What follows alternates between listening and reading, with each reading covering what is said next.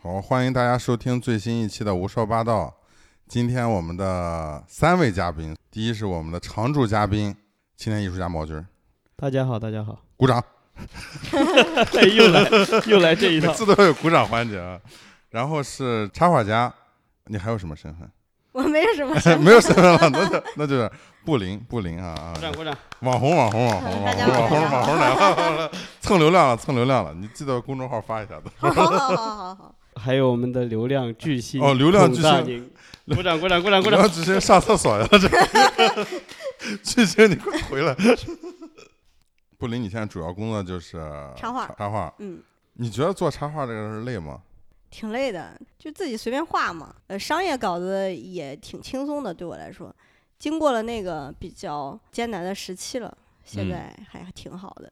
自学的插画，对对对，自学成才的。。那嗯你大呃学学的不是这个画画专业吗？呃，是画画专业，是动画，动画，哦动画跟插哦画还是有区别的，就是重复工作太多了，一个动作得画几十帧，太累了。我觉得像我这种急脾气，画不了那玩意儿。你是急脾气狮子座嘛，其实我脾气还是挺坏的，挺急的。啊，挺急的，嗯，挺急和挺坏是两两回事儿，也是。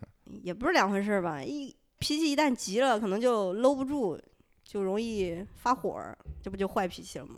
那你怎么做这个东西呢？我觉得做这个东西被那种甲方折磨的，每天都在崩溃的状态。这很正常吧？就平时怎么缓解这东西？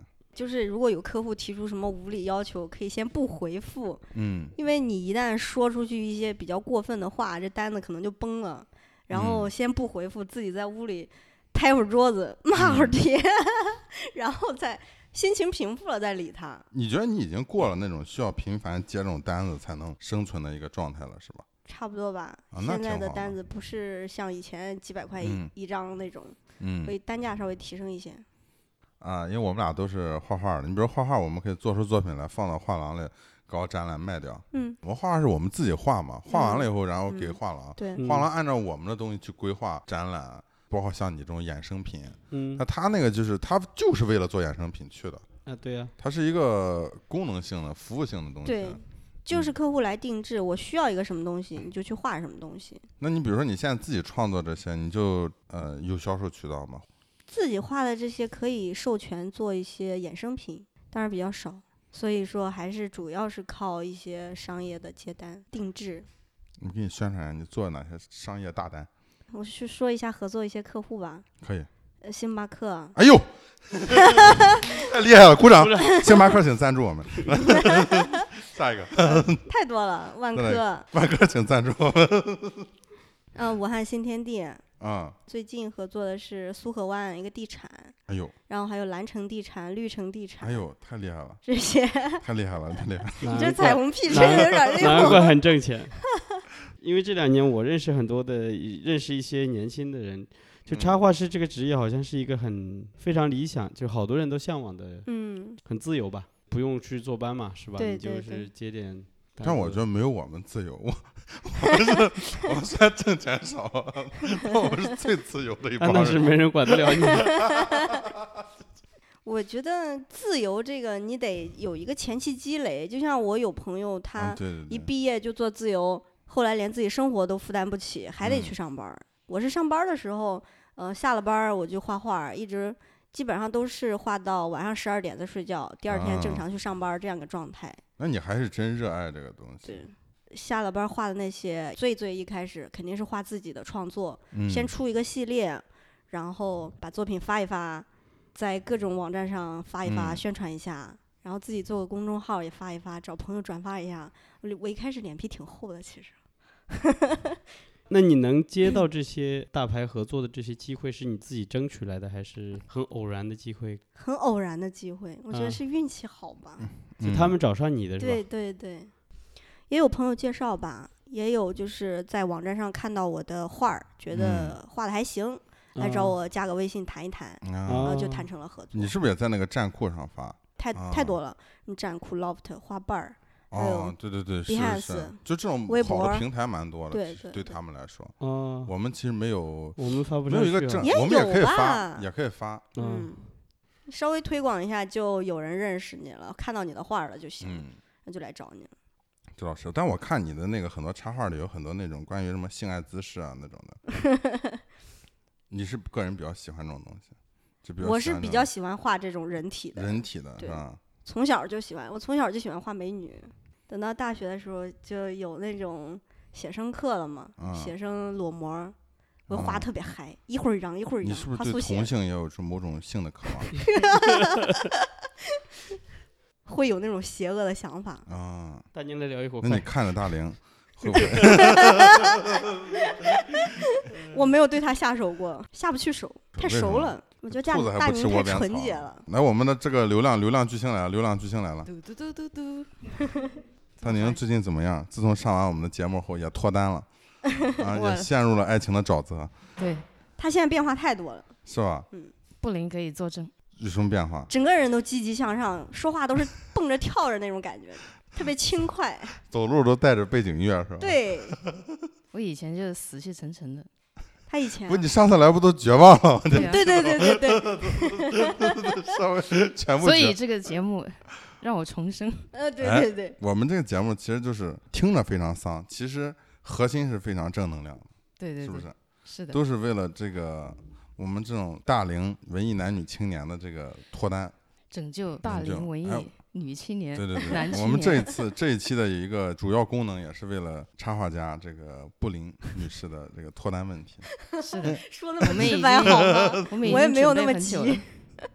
不要要挤的要挤的，这个是要自己要上心的。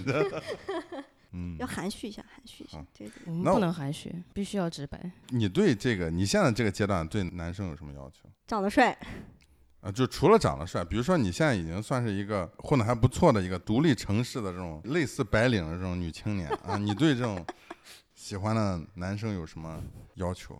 成熟成成熟，对，不能再搞什么姐弟恋了。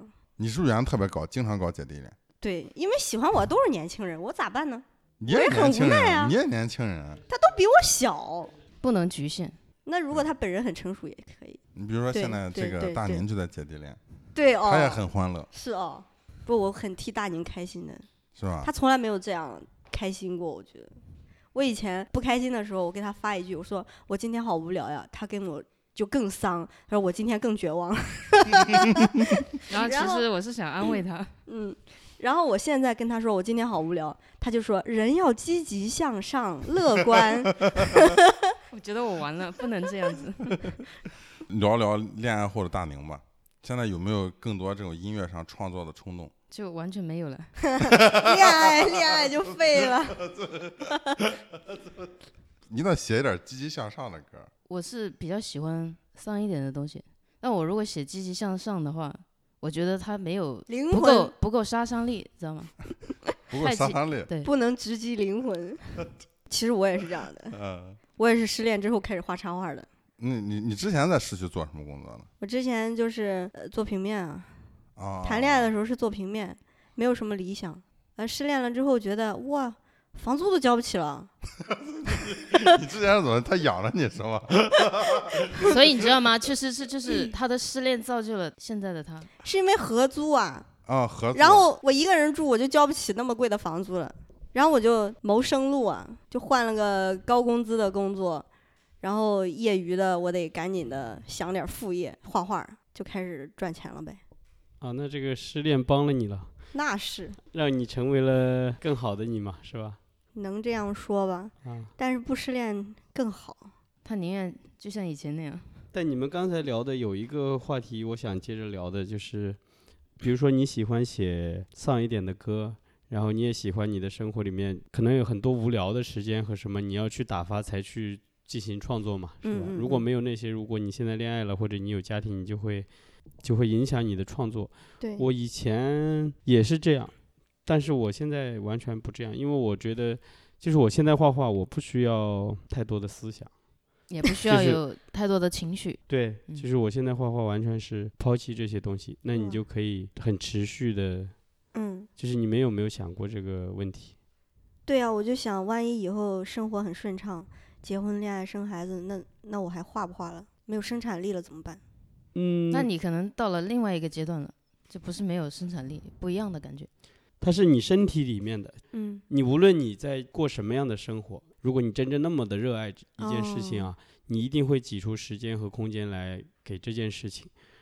比如说，你说你你你现在生活很甜蜜，然后你可能不会去写丧的词，写不好，但是你一定会写那个时时间的东西，就是你嗯嗯嗯心跟你心情完全符合的东西。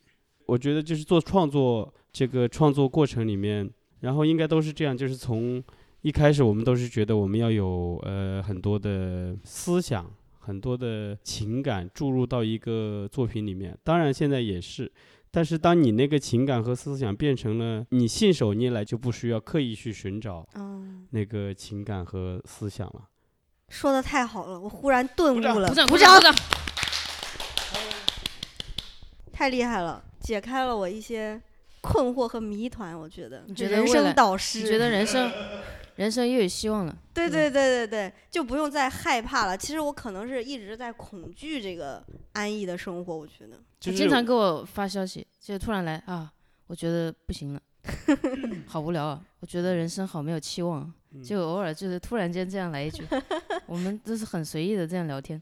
刚刚听到那席话啊，对哦，就是前两年吧，我就想我得创作一个什么系列，心里边儿是有一些内容想要表达的，但是我现在还是搞不清楚，处于那种混沌的状态，不知道该怎么去找到这个出口，把它个呃逻辑清晰的整理出来，然后再把它画出来你。是突然间跳出一个灵感，还是没有没有没有，嗯，一直都会有这么一个想法，但是它就是不清晰，就好像被什么东西遮住了，我就看不清，我也理不清，但是它确实是存在的，好虚无吧？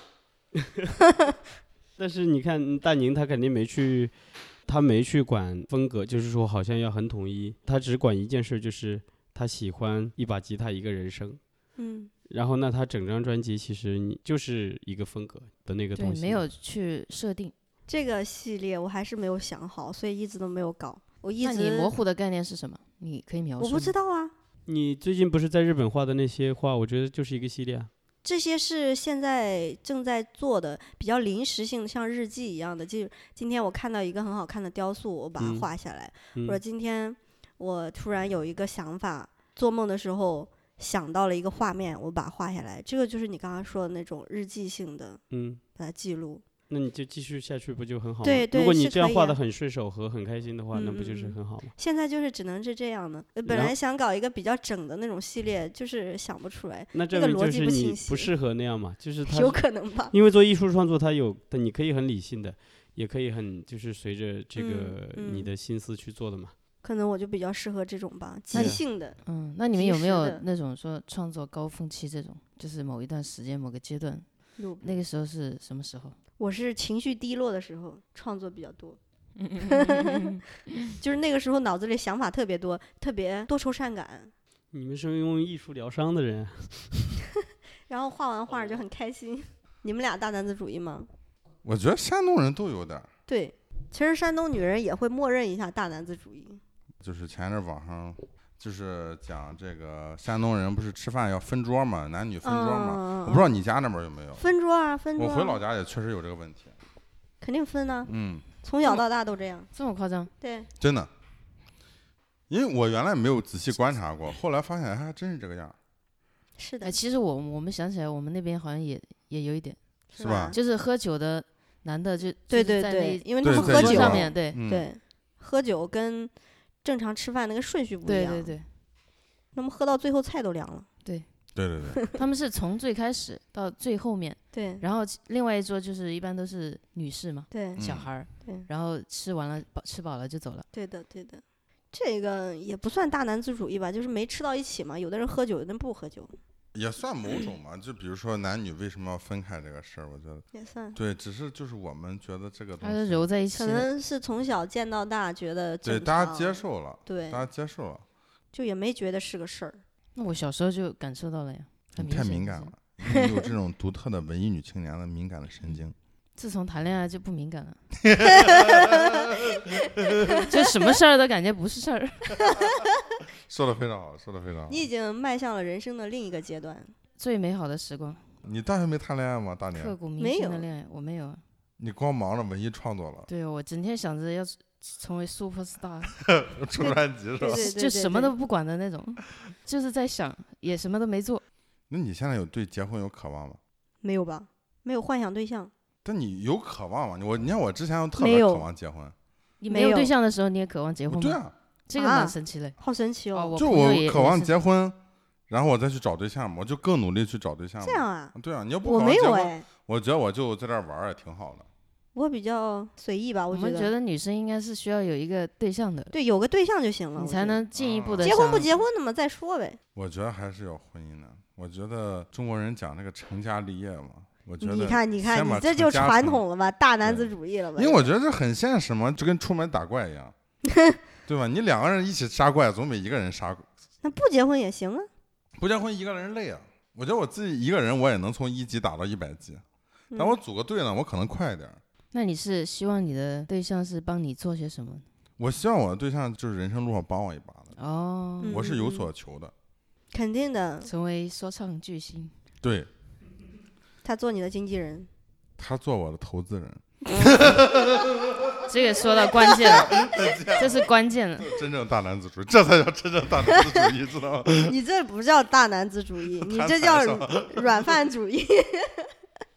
之前我一个朋友就是新加坡人，他是一个 gay，然后我嗯问他，我说你现在梦想是什么？你就是下一步见？我说我下一步想当个家庭主妇。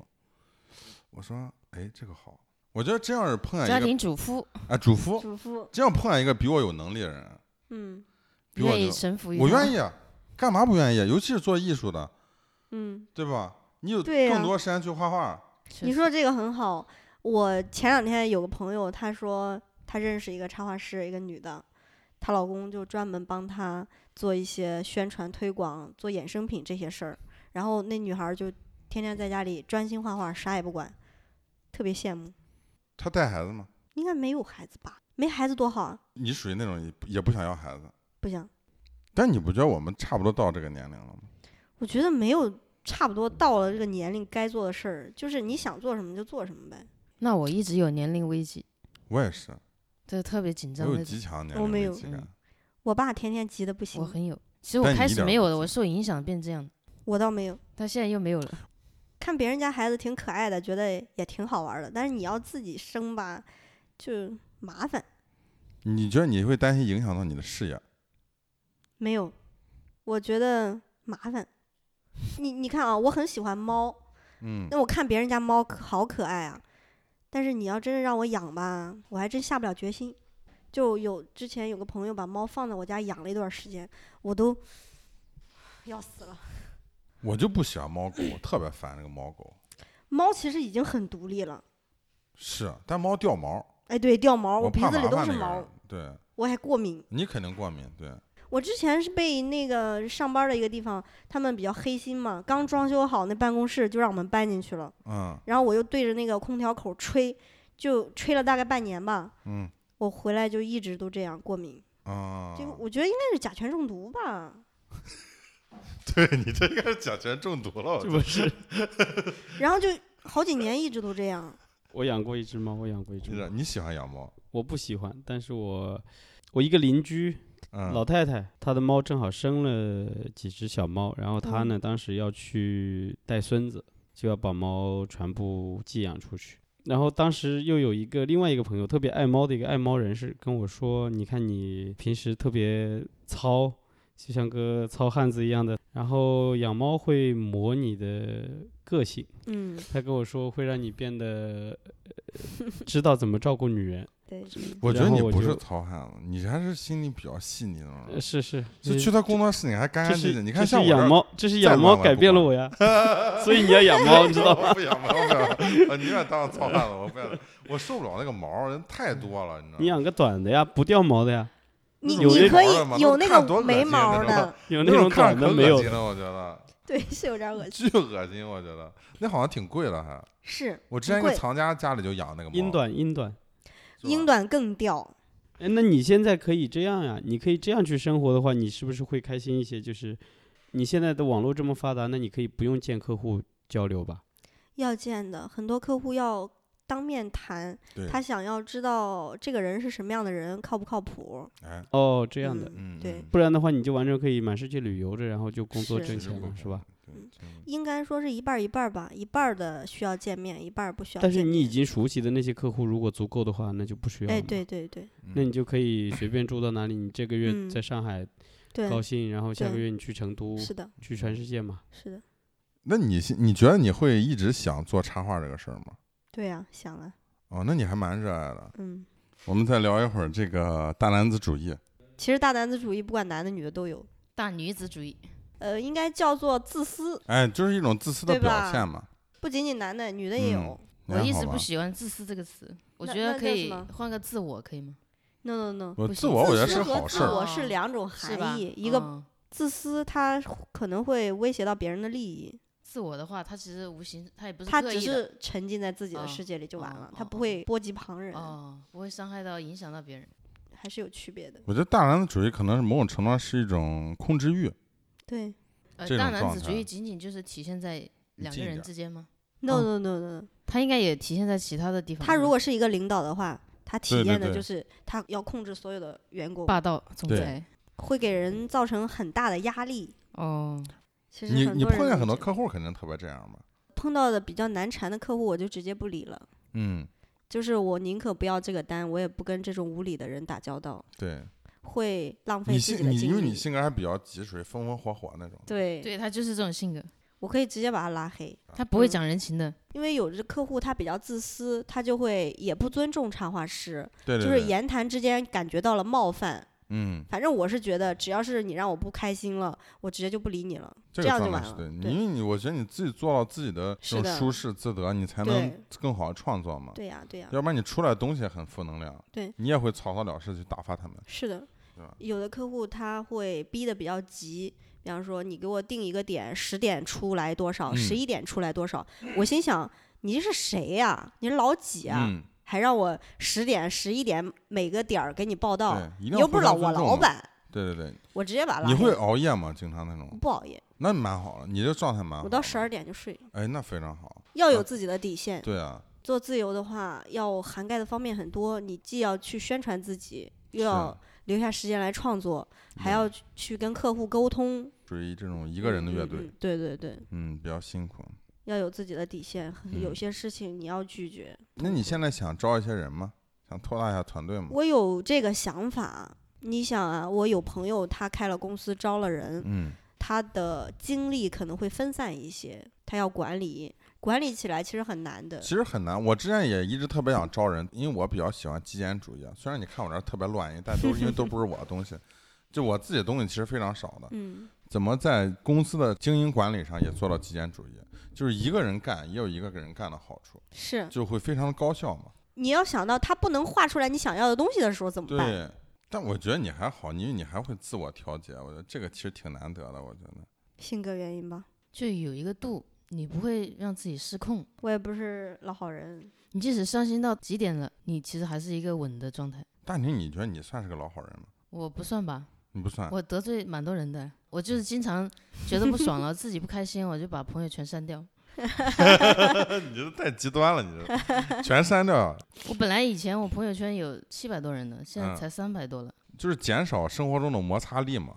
就人际关系它也是摩擦力嘛，不是所有人都能给你产生价值嘛。对，你可能你的一千个朋友都是客户，没有没有，我的朋友客户占一小部分，剩下的是学生。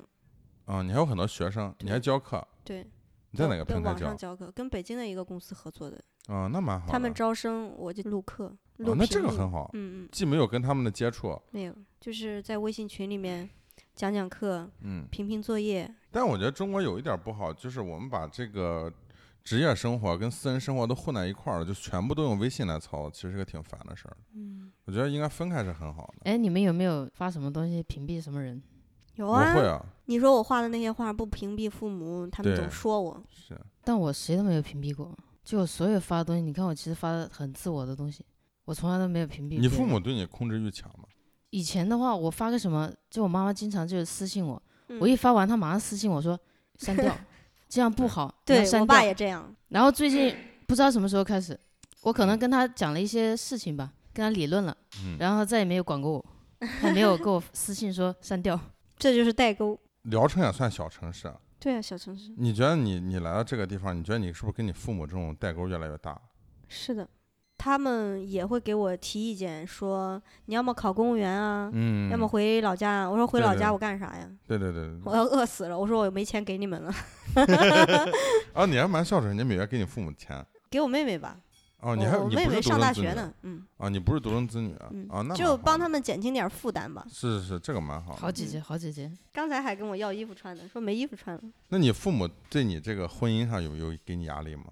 有给压力，但是他们拿我没办法呀，毕竟我这么独立，有钱说了算。哎，这是真的，你要是是又赚不了钱，又没结婚，那就完蛋了。是是是。我也是，我也是，我也是。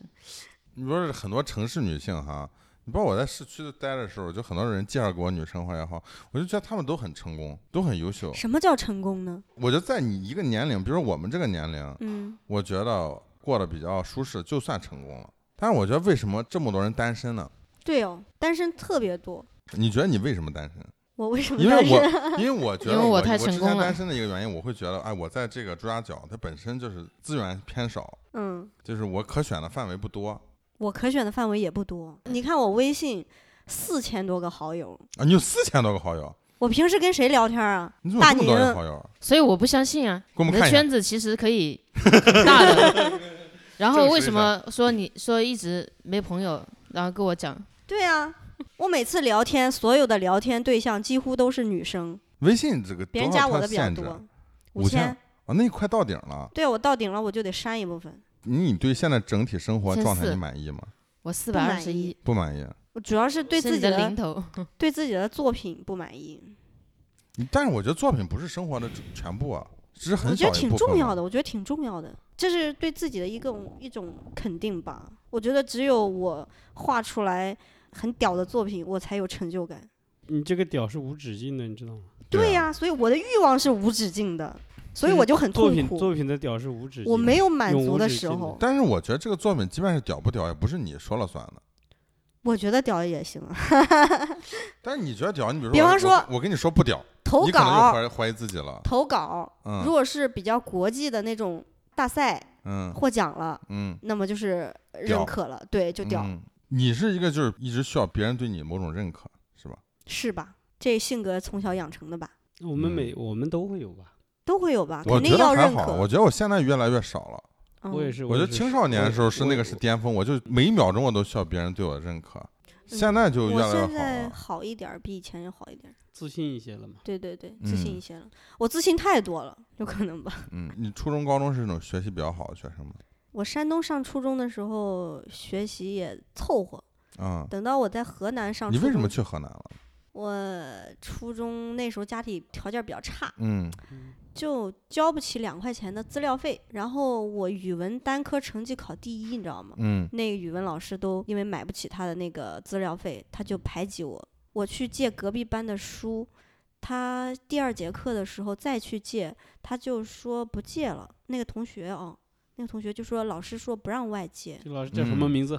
曝光出来，我忘了。现在查一下 哪个学校？问一下曝光一你同学。我对这个印象特别深刻，我就觉得怎么会有这样的人啊？老子嗯直接拿了书包走人了，啊，你就退学了，对不上了。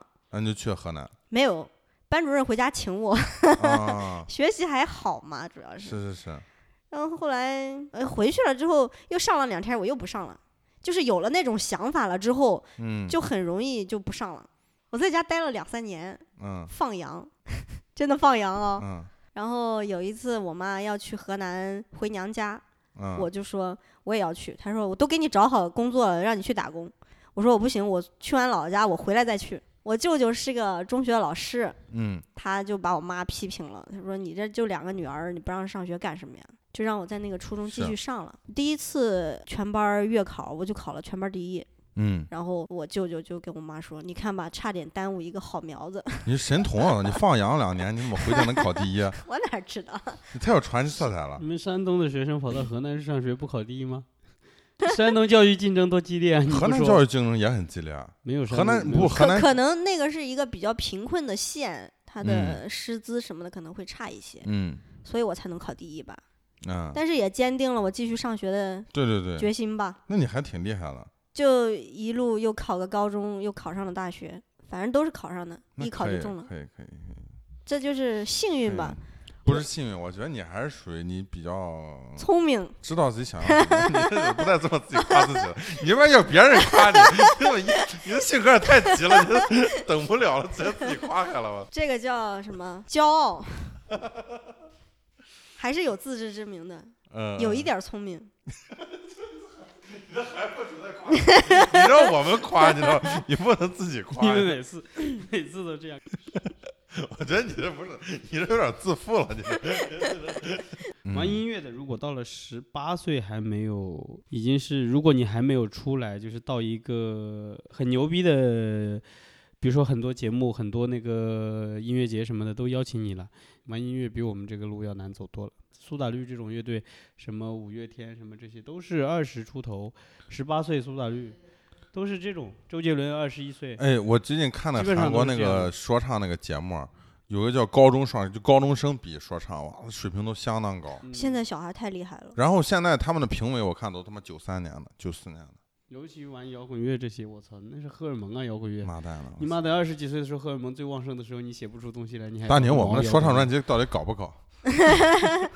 我们要集中开会了，等你的我们词呢，不是？我们要搞项目了。我我正在家憋词儿呢，我在。就从《东北二人转》里面找词儿，然后 因为他们的词本身就是押韵的，就是都是哎，这倒是真的，可以。山东那个评书你知道吗？嗯，那天强子给我发了一个，他发群那个山东大妈嗯，说那个快板儿那快板儿种感觉的，哦然后你给他加上个节奏，因为他都是押韵的嘛，哎，可以它，都是押韵的嘛，你给他来一个节奏加进去，对就很顺，对。就一点问题都没有。现在的小孩都从小就开始培养，超级厉害。所以你看，我都一把年纪了，还没有别人小孩混得好，所以我多心急啊。不，我觉得混得好那那也还是少数，极少数，极少数的。反正我认识好几个呢，你在市区认识好几个是吧？不是网上嘛，现在都是很多插画师都是九几年的。我觉得我现在付出的太少了。但你只要对这个现状开心就行，但你可能只是不开心嘛。对，你有拿过奖吧？应该，小奖有吧？因为你们这个跟设计师行业还有点像。我那个有一个朋友，设计师，就是他年轻的时候也是疯狂的追求奖项。嗯，他那个时候，他因为他也是需要别人来认可他嘛，对，然后他现在就完全就所有的奖邀请他，他都不参加，因为他知道这个对于他来说，没意义。说白了就是如果你要做设计行业和你这个行业多少有一点跟商业完全是紧密联合在一起的，我就要钱就完了，我给你画画，然后我活多，然后就行了，我参加你什么评奖不评奖的，这个是一个阶段。嗯。这就跟我们搞展一样，就人家大学毕业那会儿就觉得，哎呦，拼命的往展里挤，这个展也申请，那个展也自己对呀、对呀、这叫我们就去，屁颠儿屁颠儿我们自己扛着也去，骑自行车扛着也过去。对，现在你要说你叫我展有钱吗？是能卖掉吗？不是我们跟布林聊，因为布林不是那个阶段的，不是那个年龄段了嘛，对啊就是，但现在就是说看开这些事情嘛，就是你不用管这些，你把你的生活的事情过好嘛。赶紧我觉得你主要的目目的就要找对象，就是找对象，哎，就是要找对象。那，把你的微信号来报一下。我们会附上布林小姐的照片一张啊，你们太搞笑我们现在。要附嘉宾照片了啊。可能就是我性格太要强了吧。都要强，每个人都要强。反正我会根据前一段失败的经历进行反思。哎，这个是非常重要的。他会有一个时间阶段，刚分手那一两年，我会比较愤怒，但是现在我会反思一下，我觉得自己以前挺混蛋的，还是因为自己脾气不好，然后可能也会做一些过激的事情，你说脾气差。吗？我觉得我脾气以前挺差的，但是我现在会控制。我觉得确实你们这个工作确实比较辛苦，就是因为你们属于服务业嘛，嗯，他确实是是这样。服务业这个东西真的不能做久了。但是你知道为什么脾气差？是因嗯为你自己能力不行，你才脾气差。嗯，你是对自己无能的一种表现，然后发一发脾气。如果你真的什么事儿都可以做到，什么都难不倒你，你还哪来的脾气啊？但是没有这样的人啊，哪有人但是什么都会稍微好一些。当你能力稍微高一点的时候，个我觉得是会好一些。不是你能力到了那个程度的时候，你接到的活又是更有挑战的活，你知道吧？拿建筑打比方，你本来是可以设计一栋农村的房子没问题，但是你你怕你设计你获奖了，结果人家开始找你的是那种苏州博物馆啊什么那种的时候，你的压力自然又来了。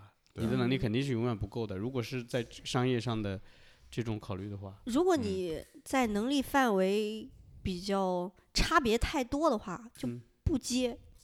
对，你可能稍微有一点挑战的项目，你可以尝试一下。嗯，但是你实在是一点把握都没有的，就不要接。对啊，因为你把自己陷入一个很糟糕，因为是的你们这你们这跟人家是产生了一个契约关系嘛，是，最后我做不到是有更、嗯嗯嗯，更复杂的那结果那。你那你现在那你可以缓解你的压力的方式就是你可以接你完全信手拈来的活呀，你可以不干你 不干你有挑战的活呀，为什么不那么干呢？那你也得适当的提高一下自己。你要是不提高，就是在落后啊，嗯，这倒是，对不对？嗯，你嗯提高是我觉得是不仅仅是要画面好看，还要有内涵，有艺术的那种价值、美嗯感在里面，不能做一些老做一些行活，我觉得会陷入一个死循环。你觉得压力大吗？我觉得其实我的压力都是我自己给我的，对呀、嗯嗯，我对嗯自己要求太高了。因为这个永无止境。对别人觉得我还过得挺好的，但是其实我自己知道我我的压力挺大的。嗯我非常呃了解他的这种情绪，为什么以前我跟你是一样的？嗯，大概在三年前我还是这样。你已经成长了。呃，我有大师情节，很严重，嗯嗯，我要做大师，你想知道吗？当大师？就是所有的你这个你这个现实世界里面能给我的活，我都是信手拈来的，这才是大师。嗯嗯就你让我设计一个什么，你你让我设计一个宇宙飞船，我都能给你搞定。哦，就是已经就是我超越时代了，这才叫大师。就是像达芬奇那种，你知道吗？嗯就是塞尚、毕加索这种，对这种就是我超越时代两百年、五百年。我操，那才是大师！我原来是有这个对对对情节的，我要做大师。对，那我我生活一点都不愉快，我展览我都不敢参加，因为我知道我那个没到。别人说我在家里画了很多画，别人都说好，挺好，挺好。我嗯自己心里知道，我操，这哪好了？这他妈是垃圾自己心里清知道吧楚的。但你这样生活呢，你一点都不愉快，你太痛苦了。后来我就慢慢明白，不是因为我明白了我呃做不了大师或者怎么样，后来我明白是做大师不是你说了算的，嗯，跟你一点关系都没有。就大师是历史选中你的，选了你就是你，没选你就不是你。就像佛佛一样的，人家指了那个地方生个小孩，他是个佛佛，你生下来就是。然后我一下子就释然了。我看了很多的乱七八糟的作品，嗯呃，没有名气的艺术家的，跟梵高同时期的，嗯，可能比他画的还要好。因为我觉得当代艺术这个标准太模糊了，是的，像他那个行业，我觉得还稍微清晰一点。就是我觉得你这也是跟我们玩意儿还挺小清新的，就颜色上。我主题不怎么小清新，但是我看你有一些什么，就是那种根据电影来做个海报什么的，那个是偶尔画一画，最主要还是画一些自己的小想法啊、灵感啊这种。那你这些东西画的快吗？快呀、就几分钟来一个。你那在什么上画？iPad 上画，在电脑上，电脑上。然后有的是在纸上画的。我嗯画画比较快，手嗯快，性子急嘛。有多急了？就是我跟你说一声，我跟我妹妹的对比，我妹嗯妹是慢的不行。比方嗯，说她要开学了，后天要上学，我问他你火车票买了吗？没有啊。我说你怎么还不买啊？他说我明天去看看吧。就这样，你跟你妹妹差多大？九岁，啊，九岁那差的不挺大的啊嗯。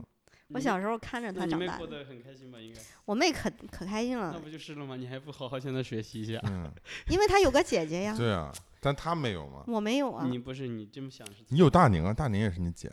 你妹这个性格啊，我跟你说，不管她有姐姐没姐姐，她都会，她都会活得挺开心的，应该，应该嗯会。对，他是没什么太大的压力。道家的 修道之人，嗯，修道之人，你妹是在大连艺术学院是吧？啊，鲁美，我不知道她那天展览去没去，你说她要去的，我也不知道你看你妹都有男朋友，哦你不抓抓紧？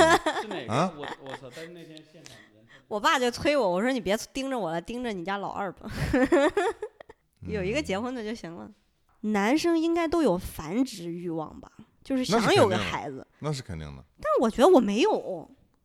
我也没有因为。你不是男生嘛。对啊，所以我也不想不怎么想结婚，就是有个稳定的对象就可以。嗯我觉得是结婚为了繁殖，我觉得结婚是一种契约精神，就是两个人确定一个长期的合作关系，然后能够共同的发展。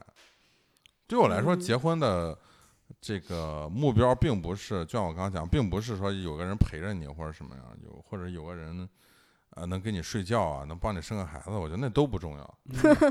我觉得最主要是这个人在人生路上能帮你。对，对对 对，我也觉得是这样。那你这个你可以不需要婚姻啊，雇佣一个员工，那个员工很得力，也可以帮你做到这一不。，我觉得不一样的，因为可能忠诚度，那你那你有一个特别好的朋友、发小啊什么的，跟你关系特别好的，真是跟亲兄弟似的那种。但那个你是更控制不了了。你比如说，我有一个很好发小，那他现在在北京混，嗯那我们俩关系特别特别好，从小一块儿玩到大的，嗯也都在艺术圈里。但我在上海都不会为了彼此跑到对对方城市去，嗯，就大家还是有私心在的。其实结婚还是有好处的。结婚是非常有好处的。结婚，我觉得在现实社会中，它最大的好处就就是我讲的那个，别的东西我觉得，对，别的其实都可以被替代嘛。对我来说，孩子，我我不孕或者我以后的老婆不孕，我就可以领养一个嘛，嗯，或者是通过对对对代孕或是怎么，那都可以解决了。我觉得你这个想法挺好的。就是中国的婚姻这种目前的这种状况，基本上是两家人的事嘛，结个婚、不是两个人的事。对，如果就是两个人的事嘛，还好办，你知道吧？我觉得这是总感觉很不是婚姻关系，它更多是这个父母跟孩子之间的关系。就之前我看那个 Papi 酱，他也讲了，他哦说就是应该是他那个模式挺好的。他讲的其实蛮对的，对嗯就网上骂他的人也很多嘛，但是很多人也支持他。为什么你要跟这个伴侣特别重视这个事？因为你如果找一个好伴侣，你人生中跟他相处时间是最长的。嗯嗯其，实跟父母就相处二十年嘛，是啊，是的，那么父母应该是这二十年结束，你应该继续过自己的生活，那父母应该继续去过他们的生活。嗯是啊，我爸妈张口一说，就是你都这么大了还没有结婚，你知道我们在邻居之间都抬不起头。嗯我心想，这跟我有什么关系吗？跟你有什么关系吗？你自己玩好你自己的，天天搓麻多快乐。他们他们他们其实跟我们一样嘛，因为他们的他们生活的世界就这么这么大小嘛，我们可能稍微大一点，但我们也还在看，就是别人怎么看我们，嗯，他们也他们的那个圈子就他当然就在乎他旁边那些人怎么看他嘛，那些人跟他的生活息息相关，是他看到我妈的发小，她的闺蜜。然后都在抱孙子，抱孙子然后完了，那他就他就觉得他都不好意思去参加他们的聚会啊，哎，真的是对吧？？对于他来说，嗯他就觉得你有我没有啊，然后你们都有，就是面子嘛。对，我觉得就是最好的一个状态，就是你应该对面子越来越不在乎。我觉得还行吧。我像我现在就特别不在乎面子这个事，嗯，就我只要特别自私的活着，就做到我最大程度上我自己的舒适，是是，我就我就觉得挺开心的。嗯，别人怎么看我，其实都不在乎。我说就是很残酷一点，就是你把自己太当回事儿了，没有人那么关心你的。嗯，那当然了，今天干什么，吃什么，喝什么，你也就只有你女朋友。没人管你。对啊，那你我觉得找女朋友，那无非就是你需要有个人关心你嘛。嗯，那除了这个，你说你像我毛军，我们是好朋友，但你在中午吃什么，我关心这个吗？我嗯不关心，对吧？他今天晚上干嘛去了，我也不关心。他父母担心，他女朋友担心，但我不会担心。他只要我找他玩的时候，他嗯，对对，吧？他陪我玩，就大家就这个状态就可以了。嗯嗯嗯，这就只是朋友了。你说就是大家不算朋友，我觉得你想明白就就释然了。就包括我们做这个节目，其实他妈没人听，我操，其实没有多少人听，就我们自己玩呗就，自己玩嘛，其实就嗯无所谓嘛。聊聊天嘛。平你看我做为做。音频节目，为什么就是我们还能光着脚穿着拖鞋？你要做视频节目是吧？咱还得叫他化还得个妆，化个妆，是吧？还打打光、打打灯是吧？穿着还讲究一点儿。你包括我听很多音频节目的时候，我就打开，我就放那儿了。啊其实他讲什么呢？其实我也不知道。我们还是因为才做的第，现在是第几期？第第十期了，第十期啊！嗯哦，你是第十第十期总结可以信可以算是总结性报告了，可以。总结性报告了，总结性报告。就是就是你这种这种事情全靠全靠时间，五百期嗯，才会，我们再来看这个事情。对啊、就现在你看都没有意义。现在你去说这个电台怎么样，有没有人听，或者谁在不在乎，这个事情毫无意义。现在讨论毫无意义。但是比如说，对，就像他讲，就像如果现在我就特别关心这个，比比如说我们做一节目，我操，就一百个人听，嗯别做了，你干点别的去吧。嗯对，对，我们不是做抖音呢，比如比如说我在我光着身子在地上打两个滚儿，你给我拍个视频，说不定那个看的人更多。对啊。所以说，如果嗯要做这种事情，就是你要放，就是所以要慢下来嘛，嗯就是 急了急了没用。量的积累。哎真的，嗯我觉得你真的急了没用，嗯因为我也属于性格比较急的人，但我现在就慢慢就慢下来了。嗯，你什么星座的？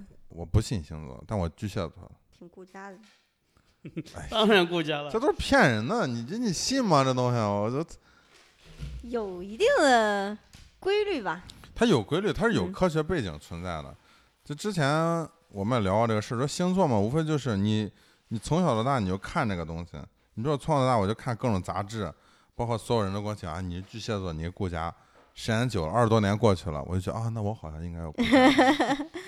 就那天那天我们在那个吃饭的时候，那个哥们儿说，哎，他一直觉得自己是什么星座，因为他们那儿都按农历算。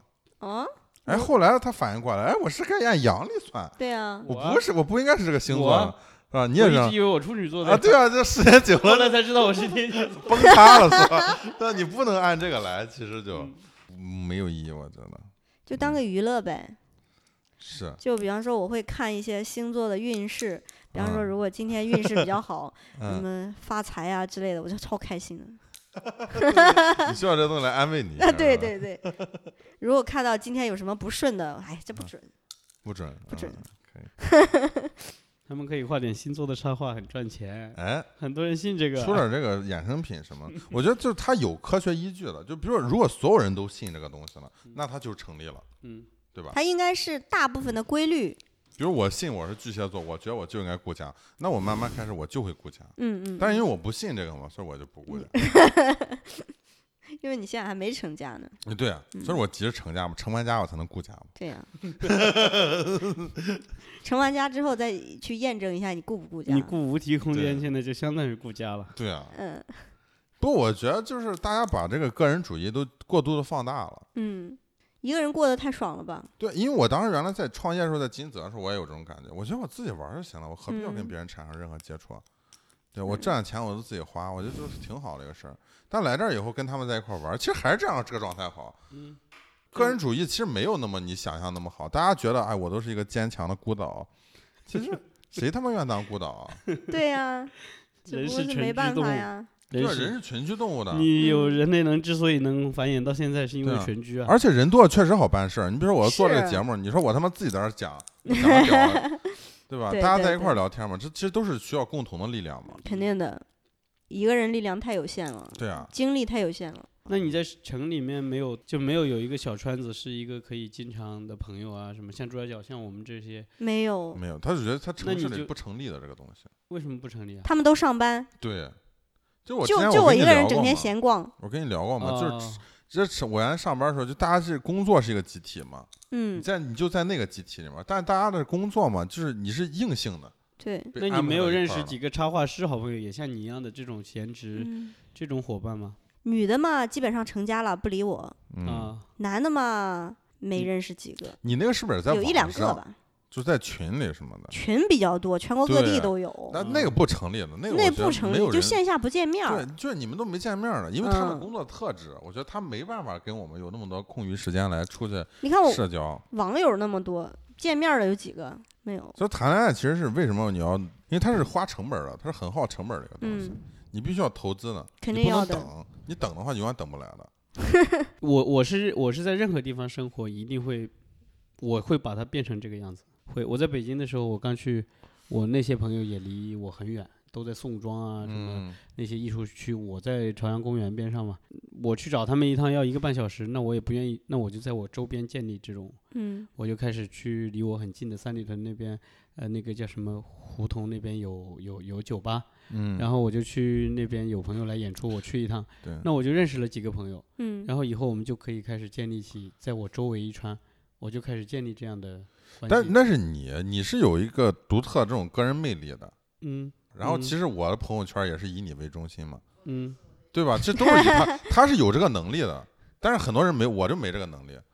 你估计也没，你有啊？我已经算是很爱交朋友的了吧？但是不是你你交的都是线上嘛，那个就不算的，你知道吗哦，嗯线上不算。你不觉得就是线上越发达的时候，这个东西就越来越重要吗？对，不是，就是你非常清楚的知道，比如说我喜欢这样的生活方式，我喜欢周围有朋友，而且可以随时串串门，嗯，然后大家可以坐在一起聊聊天的，我那我就会去好朋友。我就我就会去我就会去努力创造这样的环境，就无论我到到哪里去，我到了泰国也是，就很快，他对他有这个欲望，他有这个想法，但我就是我没有这个欲望，我也不会去干这个事儿。就我。但你的没有遇到这样的，呢你就依附到他那儿，然后他就朋友就多了。没有爱揽事儿的、爱攒局的人，嗯，大家都很他也不是爱忙。攒局，他是有一种，他就是性格，个人魅力。嗯，你看我们经常有一些插画师聚会，聚会上可能会加一些人，但是加完就完了，也没有线下见面。你要想着办法跟人去交流，你知道吧？就我是这样的，比如说我我在北京，我有一个想法，然后我新认识那个朋友，可能昨天晚上我们才加的微信，嗯但昨天晚上我们在这个呃酒桌上是还聊得挺开心的，嗯。聊得挺开心的，那证明其实我们是能聊得来的，聊得来的，那我第二天我就跟你聊呀，隔两天我就跟你说，哎，我有个想法，然后给你发发微信聊一聊，然后大家发现，哎，越来越聊得来，以后又可嗯。以经常见面，又可以经常聊，马上就变成好朋友，这样的。嗯，你如果是说我我不好意思，你看我好像我是有点不好意思，对吧？我觉得好像我不好意思，昨天刚认识的，我操不熟，对然后呢，我不好意思跟他聊，不好意思。其实他比你，他可能更渴望，他可能比你还渴望有人跟他聊天，他可能比你还那个什么。市区确实我理解，我觉得不跟我们这有儿有些人跟朱家角不一样，环境不一样的。嗯，他我觉得就是这种实际距离是非常重要的。嗯啊，当然是重要，但是嗯你要是这样的一个人，比如说你是个文艺青年，嗯，你一定会物以类聚嘛，就人以群分嘛。你就嗯跟那个就跟原始动物一样，你一定能闻到周围的那个动物的气息，然后你就能跟他们，你就能马上找着一一些嗯伙伴聚集在一起。但我觉得在朱家角这种状态，我们像是那种我们是很自然邻居的一个状态。我们是很比如我自然的去找你，我就走两步我就去了。在市嗯区里，我觉得你大家还要市腾时间的住的比较远，对，而且有时候如果你找他聊天，他可能就会自己把自己放到一个比较高的姿态，就有一种居高临下的感觉。你主动来找我，然后我也不喜欢那种，城市状态跟我们这儿状态，我觉得城市就是一个大型的机器，每个人在里面就是一个小小的齿轮。嗯你做好你自己的工作，你运转好了嗯，就可以了。嗯那这边儿就不是这种状态，这边儿可能就是一个我们一个是我们的残次品或者怎样，他本人就他妈不能运行，你知道吗？我们就是扔出来的浪费的材料扔到朱家角。我觉得我们这个是一种特权，就是我们需要所有人现在城市区里那么的工作着，我们才能有这种特权在这儿瞎鸡巴聊天什么的。而有些人他确实喜欢城市的，其实我也蛮喜欢城市的，对啊，我我不喜我不喜欢。有缺点也有优点吧。因为很多人他喜欢那种小资的生活嘛，嗯，就是他喜欢爱去喝咖啡啊，这种享受一下下午。对我来说，我就我有下午，我不是去找你聊会儿天呢，我操，我对就觉得对对，我也不喜欢。你肯定对城市的某种东西还有有迷恋的，对我来说我就没有任何迷恋。我也说不清。嗯，城里人多乱了情。而你不觉得城里很冷漠，好吗就吗？越越越来越冷漠，你不觉得吗？嗯其实城里你找我越来越冷漠。你要在这儿，我还愿意跟人家聊个天儿什么的，出去玩一玩。嗯而我会觉得我来抓交，我反而认识人更多了。嗯，嗯我基本每天都能认识一两个新人，交几个新朋友。你还好点儿，因为你是独立的个体，那上班的人更是这种状态。应该说在城里的人，他们自己会给自己建立一个屏障，就是把自己包装的很高冷，因为没有安全感嘛，对，他没法做到自得，他就没有安全感。对，不容易去交一个朋友。嗯，他就算跟你加了微信聊天儿，你没有个十次八次的聚会，呃，单独见面交流交往，他也不会说跟你成好朋友。因为我觉得交朋友也太跟就跟谈男女朋友一样，你一定要集中火力，大家频繁的肯定要频繁的见面儿什么的。搞一段时间，嗯，然后这个东西稳定下来，然后你可以好几年不见，是是是大家还是是。是朋友。好，今天非常感谢布林和毛军儿陪我们聊了这么长时间。还有大宁呢？哦，还有大宁，还有我们的流量巨星吧，流量巨星忘了，流量巨星这么容易被忽略。还有我们的大宁，我们下期再见。